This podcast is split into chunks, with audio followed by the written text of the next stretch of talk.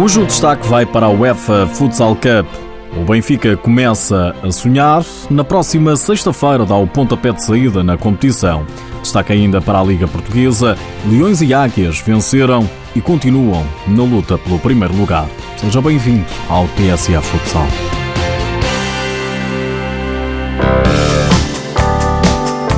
Palácio Multiusos de Guadalajara, arredores de Madrid vai ser palco da fase final da UEFA Cup.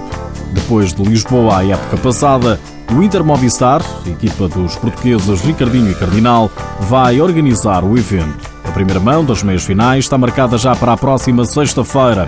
O Benfica, vencedor da competição em 2010, entra em cena às quatro e meia da tarde frente aos russos do Gazprom Yugra.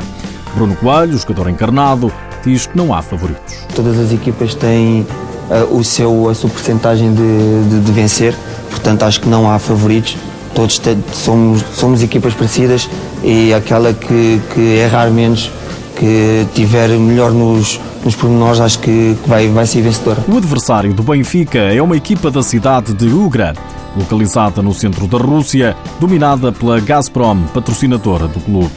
Ganhou o primeiro campeonato no verão passado, frente ao Dinamo, antigo vencedor da Taça UEFA Futsal, facto que garantiu a estreia nas competições europeias. Bruno Coelho diz que é uma equipa a ter em conta e com grandes jogadores. Eles têm muitas individualidades, eh, como o Éder Lima, o Robin, eh, mas nós temos vindo a trabalhar bastante, bastante nos pontos fortes deles e acredito que vamos dar uma, uma boa réplica e, como disse anteriormente, representar bem e é um orgulho para nós representar bem a, a, o Sport Lisboa e Benfica. Na outra meia-final vai estar frente a frente o anfitrião Inter Movistar, de Ricardinho e Cardinal, frente ao Pescara. Inter, única equipa que conquistou por três vezes o troféu. A RTP2 transmite a UEFA Futsal Cup, começando sexta-feira às quatro e meia da tarde, com esse jogo da equipa portuguesa Benfica Gazprom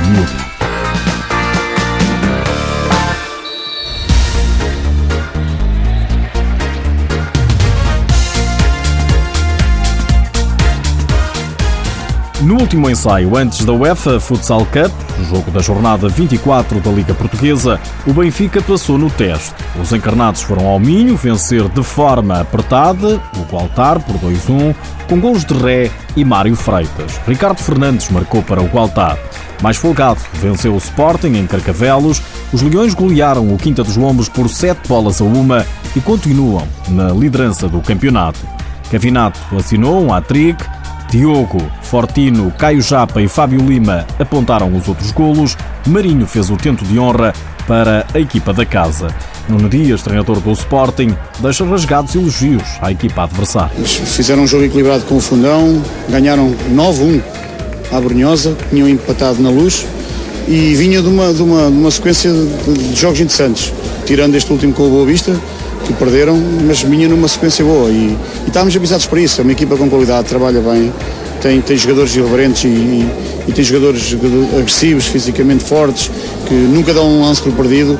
E nós sabíamos que tínhamos que encarar este jogo com uma seriedade muito grande. Em declarações à RTP, Nuno Dias diz que o Sporting teve muitas dificuldades. Apesar de, de por números volumosos, não, não espelha as dificuldades que, o, que, o, que a Quinta dos Lombos nos, nos, nos obrigou a, a, sofrer e a trabalhar e acho que uma palavra para eles também. Acho que números pesados, na minha opinião, também, mas, mas, mas acho que, que, que estamos parabéns pela forma mais eficaz, ao contrário do que fizemos na semana passada com o São João, mais eficaz com que, com finalizámos e, e a forma mais alegre com que, com que movimentámos e acho que, que, estamos num bom momento e é mantê-lo e, e de preferência melhorá-lo. Declaração curiosa tem o treinador do Quinta dos Lombos.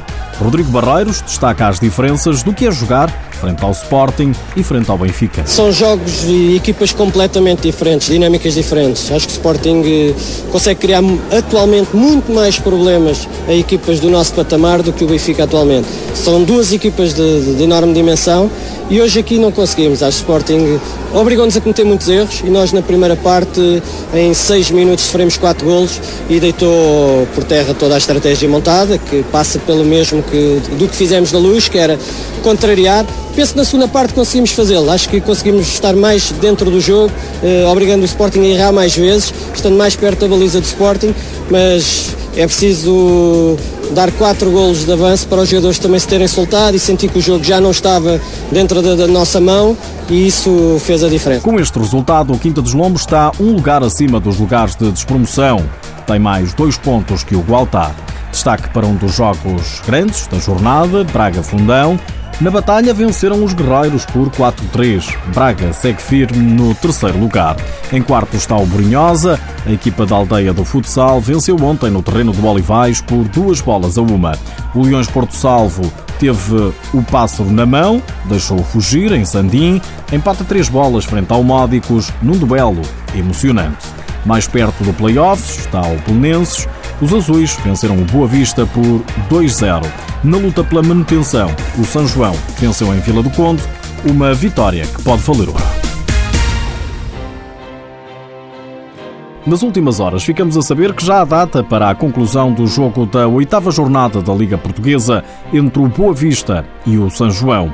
As duas equipas vão realizar os minutos que faltam da jornada 8 na próxima quarta-feira, dia 20 de abril, pelas 10 da noite, no pavilhão Infante Sacros, no Porto. A Seleção Nacional Feminina de Portugal defronta esta noite a Rússia, naquele que será o primeiro de dois jogos de preparação, ambos jogados em território açoriano. O pontapé de saída está marcado para as 8h30 da noite, mais uma em Portugal Continental, no pavilhão desportivo Manuel de Riaga, na cidade da Horta. Lá por fora, em Espanha, a equipa de Ricardinho e Cardinal venceu a fase regular. Pelo terceiro ano consecutivo, o Inter Movistar atinge o mesmo objetivo. Mais um treinador português a fazer história noutro canto do mundo. João Freitas Pinto liderou a África do Sul na goleada sobre a Zâmbia por 3-0 no apuramento para o Mundial. Por hoje é tudo, já sabe que o TSF Futsal está disponível em podcast, mas antes de me ir embora deixo-lhe mais um nascimento no futsal. A seleção alemã estreou-se diante da Geórgia. Para a história fica o resultado: Geórgia 4, Alemanha 0. Alemães poderosos, têm quase tudo, mas no futsal ainda com tanto para aprender.